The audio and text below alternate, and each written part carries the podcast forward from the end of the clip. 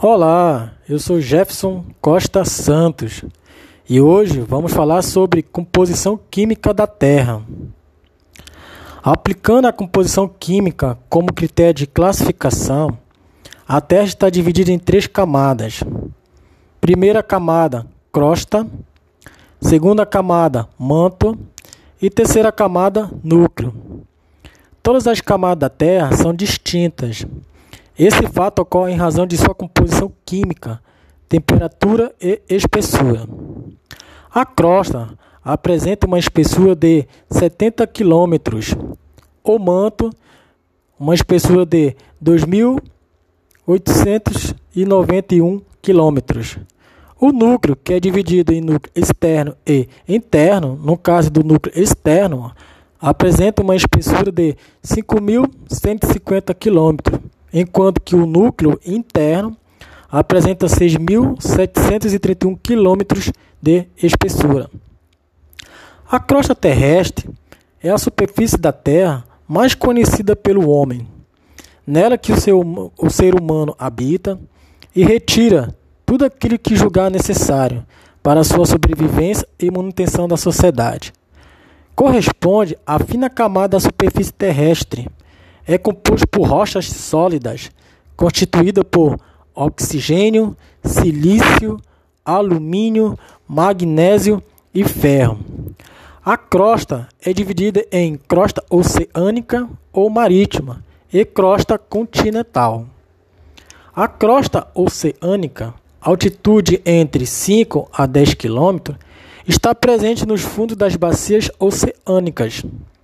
Apesar de também constituir a crosta terrestre, a composição da crosta oceânica é diferente da crosta continental.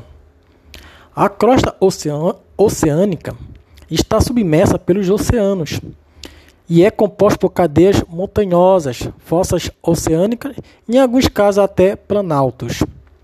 Já a crosta continental, de 30 até 80 km, é menos densa do que a crosta oceânica e se encontra na zona de baixa profundidade, bem como os continentes. O manto conserva uma temperatura elevada que atinge 3.400 graus Celsius. O minério responsável pela formação dessa, dessa camada da Terra é o magma, constituído por silício e magnésio. O núcleo né, o, o, é composto por minerais como ferro e níquel. O núcleo externo apresenta uma temperatura aproximada de 6.000 graus Celsius, enquanto que o núcleo interno, uma temperatura aproximada de 3.000 graus Celsius. Curiosidade sobre as camadas do planeta Terra. Da próxima vez que você souber de um terremoto ou de uma erupção vulcânica, não acredite que seja algo ruim em longo prazo.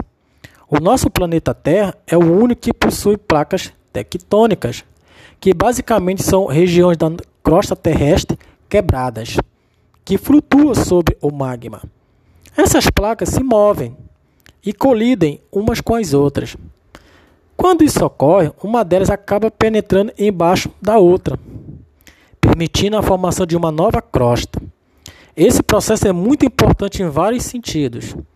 Além de ajudar na formação geológica, criando montanhas, fossas marinhas, erupções terremoto, entre outros fenômenos naturais, ele ajuda na reciclagem do carbono. Quando plantas microscópicas morrem no oceano, ela se acumula lá no fundo. E após longos períodos, esse carbono acumulado acaba retornando para o interior da Terra, para uma reciclagem natural. Esse processo retira parte do carbono da atmosfera, o que garante que o nosso planeta não se torne como Vênus, em um efeito estufa aniquilador. Sem a ação das placas tectônicas, não haveria forma de reciclar o carbono e o nosso planeta seria um verdadeiro inferno. Esse foi um dos conhecimentos de mineralogia abordado nessa mini aula. Obrigado a todos os ouvintes e até a próxima.